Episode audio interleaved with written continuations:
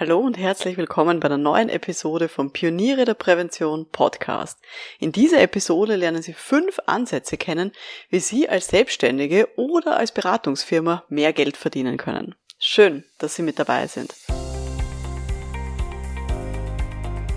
Um in Betrieben wirklich etwas zu bewegen, braucht es mehr als Fachwissen. Pioniere der Prävention. Psychologische Impulse für Ihren Erfolg in Arbeitssicherheit und Gesundheitsmanagement. Veronika Jackel inspiriert Präventionsexpertinnen und Experten mit Empathie und Energie. Profitieren auch Sie vom Know-how der erfahrenen Arbeitspsychologin Veronika Jackel. Hallo, liebe Pioniere der Prävention. Am Mikrofon ist wieder Veronika Jackel, Arbeitspsychologin und Gründerin von der Online-Akademie für Pioniere der Prävention. Ich zeige Ihnen heute fünf Möglichkeiten, wie Sie mehr Umsatz machen können als Selbstständige oder Selbstständiger im Bereich Arbeitssicherheit und Gesundheitsmanagement. So eine Aufstellung hätte ich zu Beginn meiner Selbstständigkeit vor jetzt schon ja, elf Jahren wirklich gut gebrauchen können. Da habe ich noch keine Ahnung davon gehabt. Und auch von vielen erfahrenen Kolleginnen und Kollegen höre ich immer wieder, dass das ein Thema ist. Ja, aber wenn man halt mal so festgefahren ist mit den eigenen Angeboten und im eigenen Arbeitsalltag, dann ist halt auch oft schwierig zu wissen, woran man denn so drehen könnte, um wirklich mehr zu verdienen. Und deswegen schauen wir uns das Ganze heute an. Also ich glaube, dass es wirklich interessant ist für Leute, die gerade erst losstarten und die so vielleicht am Ende des Monats irgendwie noch wissen wollen, na, wie kann ich denn mehr Geld jetzt verdienen? Das ist irgendwie zu wenig. Oder auch von Leuten, die schon gut verdienen und die gesettelt sind in ihrer Selbstständigkeit. Aber vielleicht kennen sie es ja auch. Sie wollen vielleicht dann trotzdem mehr Umsatz machen, weil sie vielleicht ja einen teureren Urlaub vorhaben oder sie wollen sich eine Weiterbildung leisten, mit der sie schon länger liebäugeln oder was Größeres. Sie wollen sich vielleicht so ein fest angestelltes Team vielleicht sogar leisten. Jemanden, der wirklich für sie auch arbeitet. Oder, keine Ahnung, sie wollen sich eine Reinigungskraft zu Hause leisten, damit sie mehr Zeit haben für die Familie, wenn sie dann endlich zu Hause sind. Oder vielleicht wollen sie auch so viel verdienen oder noch viel mehr verdienen wie ihre festangestellten Freunde, weil die sie eher mitleidig ansehen, wenn sie davon erzählen, dass sie selbstständig sind. Mir ist es komplett egal, was Ihre Gründe sind, um diese Episode zu hören. All diese Gründe sind vollkommen okay und alles andere auch. ein ganz ein spannendes Zitat, was ich in der Vorbereitung für die Folge gefunden habe, ist, Geld ist nichts, aber viel Geld, das ist was anderes. ist von George Bernard Shaw, finde ich total nett. Ist eine sehr, sehr humorvolle Art daran zu gehen. Gut, Schauen wir uns mal diese fünf Ansätze an, die ich Ihnen heute so mitgebracht habe, die ähm, ja vielleicht so ganz spannend auch für Sie sind. Der erste Ansatz, wie man mehr Geld verdienen kann, liegt, glaube ich, auf der Hand, mehr Kunden. Das werden Sie wahrscheinlich jetzt hier auch als erstes gedacht haben. Das heißt aber natürlich auch, länger zu arbeiten, mehr Projekte anzunehmen und vielleicht auch mehr Zeitdruck zu haben. Das gehört natürlich dann auch dazu mehr Kunden zu haben, mehr neue Kunden zu haben, ist natürlich super fürs langfristige Wachstum. Weil wenn man sich jetzt vorstellt, man startet in die Selbstständigkeit und man nimmt ganz viele Projekte an, all die Kunden, die Sie jetzt annehmen, die werden ja hoffentlich für Sie länger auch Stammkunden bleiben. Und jeder dieser neue Kunden ist ja auch wieder eine Möglichkeit, um auch bekannter zu werden bei mehr Leuten. Weil es gibt ja auch so diesen Multiplikationseffekt. Wenn Sie mit einem Kunden ein super Projekt abgeschlossen haben, wird diese Person das vielleicht fünf anderen Leuten erzählen. Und wenn Sie zehn solche zufriedenen Kunden haben, dann haben Sie 50 Leute, denen erzählt wird, wie großartig Sie gearbeitet haben. Aber ich weiß natürlich auch, so ganz neue Kunden zu erreichen, das kann schon ganz schön schwierig sein. Also das ist gar nicht so einfach. Da braucht man schon vielleicht ein ausgeklügeltes Marketing- und Vertriebskonzept. Deswegen, zweiter Ansatz, wie kann man auch mehr Geld verdienen? Höheren Stundensatz verlangen. Einfach mehr verlangen für die gleiche Leistung. Ich weiß, das ist ganz häufig ziemlich schwer, also so emotional. Weil in der Regel haben wir so Zahlen im Kopf, von denen wir annehmen, ja, das ist ein normaler Stundensatz. Oder wo sie sagen, ah, das ist irgendwie so meine Grenze, mehr als das würde ich nie verlangen. Und das ist aber eigentlich nur so eine Grenze im Kopf, von der wir halt annehmen, dass wir den Sinn nicht überschreiten sollten oder vielleicht dürfen. Weil sie vielleicht von einer Kollegin oder einem Kollegen wissen, dass der auch nicht mehr verlangt. Oder weil sie wissen, das ist der Branchendurchschnitt. Und deswegen, ach, wer sind sie denn, dass sie mehr verdienen als der Branchendurchschnitt? Oder vielleicht haben sie in ihrer Kindheit gelernt, man darf nicht gierig sein. Man soll sich mit dem zufrieden geben, was man hat. Oder für manche Leute ist es auch so eine runde Summe, dass sie sagen, ah, mehr als 100 Euro pro Stunde, das traue ich mich gar nicht zu verlangen.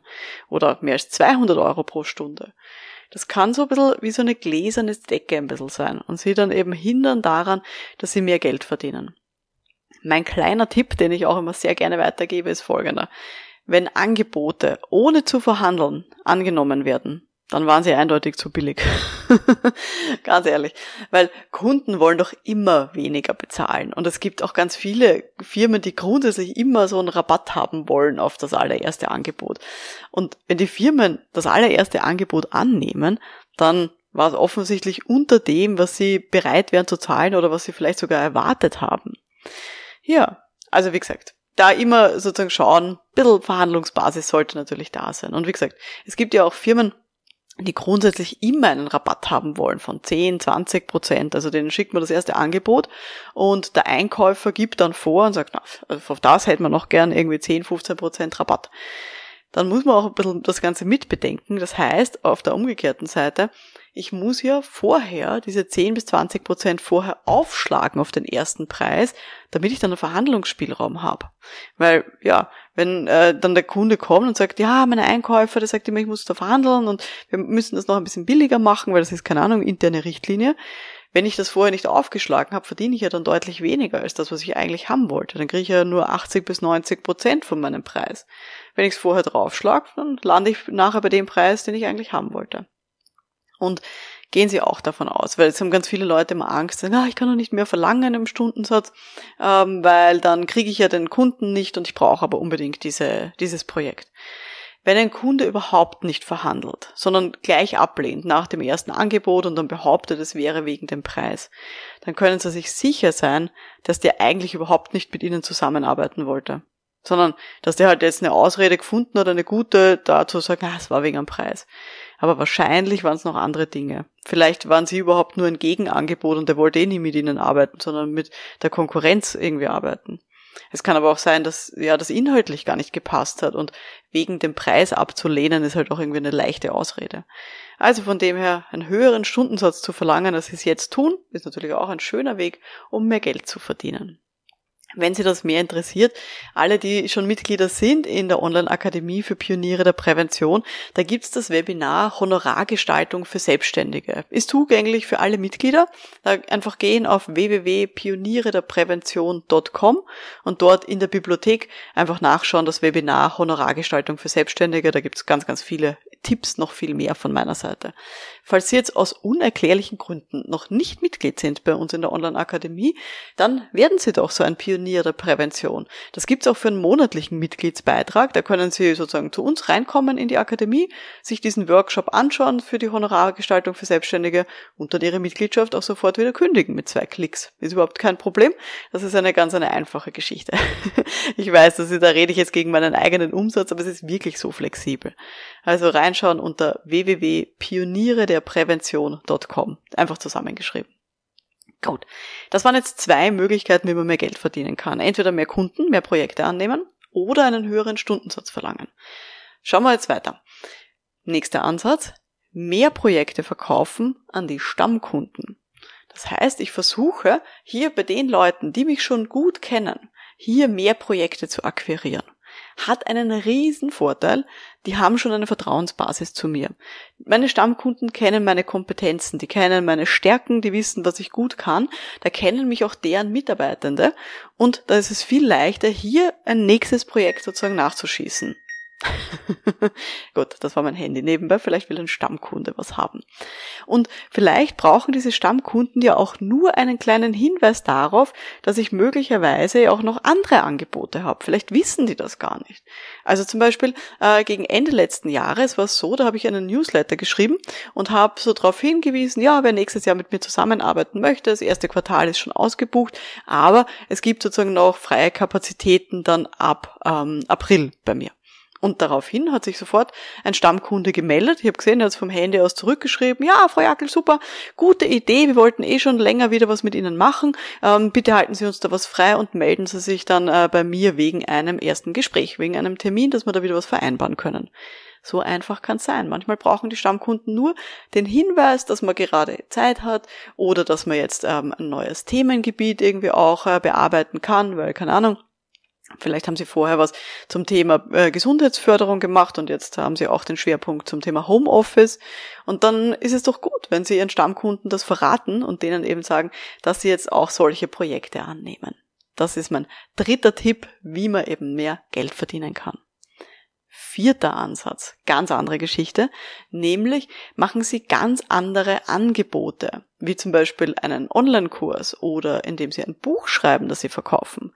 Das heißt, gehen Sie weg von diesem Zeit gegen Geld Spiel und verkaufen Sie Produkte gegen Geld. Das ist ein komplett anderer Ansatz. Weil in der Regel machen wir in der Arbeitssicherheit und Gesundheit ja immer das, dass wir sagen, okay, wir machen zum Beispiel Begehungen oder wir machen äh, stundenweise Beratungen ähm, oder wir bieten Seminare an, wo wir eben unsere Seminarzeit gegen Geld verkaufen. Und so ein Produkt als Angebot ist was komplett anderes. Warum kann man damit mehr Geld verdienen? Weil wer hier nur damit beschäftigt ist in der Erstellung. Also zum Beispiel, wenn ich jetzt ein Buch schreibe, dann bin ich natürlich während dem Buchschreiben damit beschäftigt. Ich verdiene aber dann nachher ewig dran. Das heißt, ich bekomme dann Geld dafür, dass es einfach da ist zum Beispiel, ich habe äh, 2019 habe ich ein Buch geschrieben für Führungskräfte, das heißt aktiv führen und äh, das ist bei Amazon drinnen und da bekomme ich jedes Monat so einen kleinen Teil ähm, an, also ein bisschen Geld auch überwiesen von den Verkäufen, von den Buchverkäufen, die da passieren. Und ich habe jetzt überhaupt nichts mehr damit zu tun. Natürlich habe ich 2019 viel Zeit investiert in dieses Buchschreiben aber jetzt ist es so, ich kann jetzt sozusagen mein Geld verdienen, mein, mein Hauptgeld eben mit den äh, Firmenberatungen und nebenbei verdiene ich sozusagen an dem Buch, obwohl ich jetzt damit nichts mehr zu tun habe. Und das ist natürlich auch eine schöne Möglichkeit, wenn man hier eben investiert in so ein Produkt, vorher ein bisschen Zeit, dann kann man nachher sehr lang davon zehren und kann das dann eben auch parallel halten zu ganz vielen anderen Sachen. Das ist also mein vierter Ansatz. Machen Sie ein ganz ein anderes Angebot, eben ein Produkt gegen Geld.